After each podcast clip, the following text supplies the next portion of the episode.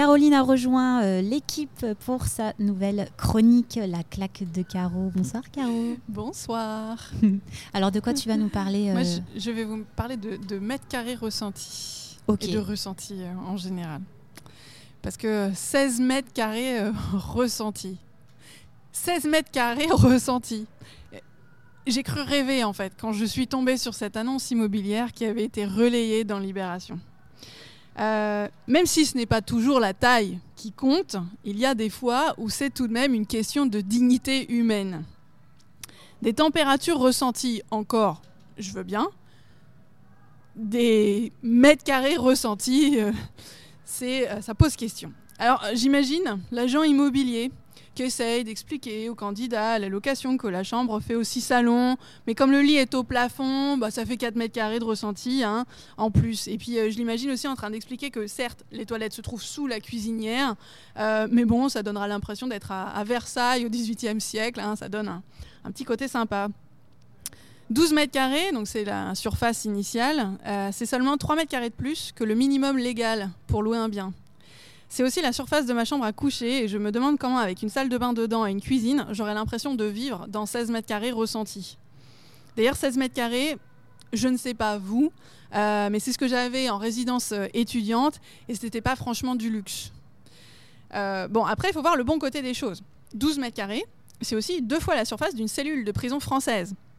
Et avec les rats, les cafards, la surpopulation carcérale, j'imagine que ceux qui dorment euh, par terre seraient bien tentés de parler euh, en mètre carré euh, ressenti. sauf que eux, ils parleraient en centimètres carrés à ce stade, donc c'est un peu mieux de réserver ça aux petits appartements parisiens. Oh, regardez, vous avez une fenêtre, ça fera bien 2 mètres carrés de ressenti en plus. J'ai pensé aussi au SDF, qui aimerait sûrement avoir au moins un mètre carré ressenti. J'ai imaginé aussi à plein de ressentis qu'on pourrait mesurer. D'abord, la surpopulation des salles de classe. Mais euh, mais j'étais pas certaine de savoir avec quoi la mesurer. L'odeur de la sœur à la fin du cours ou le nombre de collègues en burn-out. Euh, j'hésite encore. Et puis ensuite, j'ai pensé aussi à mesurer une distance ressentie. Et, ça m'arrange parce que d'ici quelques mois, j'aurai aussi un appartement à louer rive gauche, 60 mètres carrés ressenti.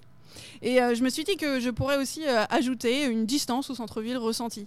Euh, bah oui, parce que bon, c'est quand même sympa. La ville, elle a fait des travaux, ça commence à être agréable de se promener depuis mon appartement jusqu'au centre-ville. Donc 5 minutes ressenti, ça sonne bien. Enfin, faut juste fermer les yeux sur, euh, sur les derniers mètres parce que j'ai plutôt l'impression d'avoir une décharge publique qu'un quartier aménagé. Euh, j'ai pensé aussi au climat social. Température élevée garantie, ça chauffe dans les rues depuis des semaines. Tout ça parce que l'on ne veut pas finir en chambre froide sur notre lieu de travail.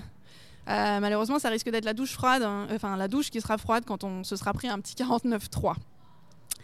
Bref, j'ai pensé surtout aux Syriens aux Turcs qui ont été victimes de deux séismes de magnitude 7,8 et 7,5 sur l'échelle de Richter.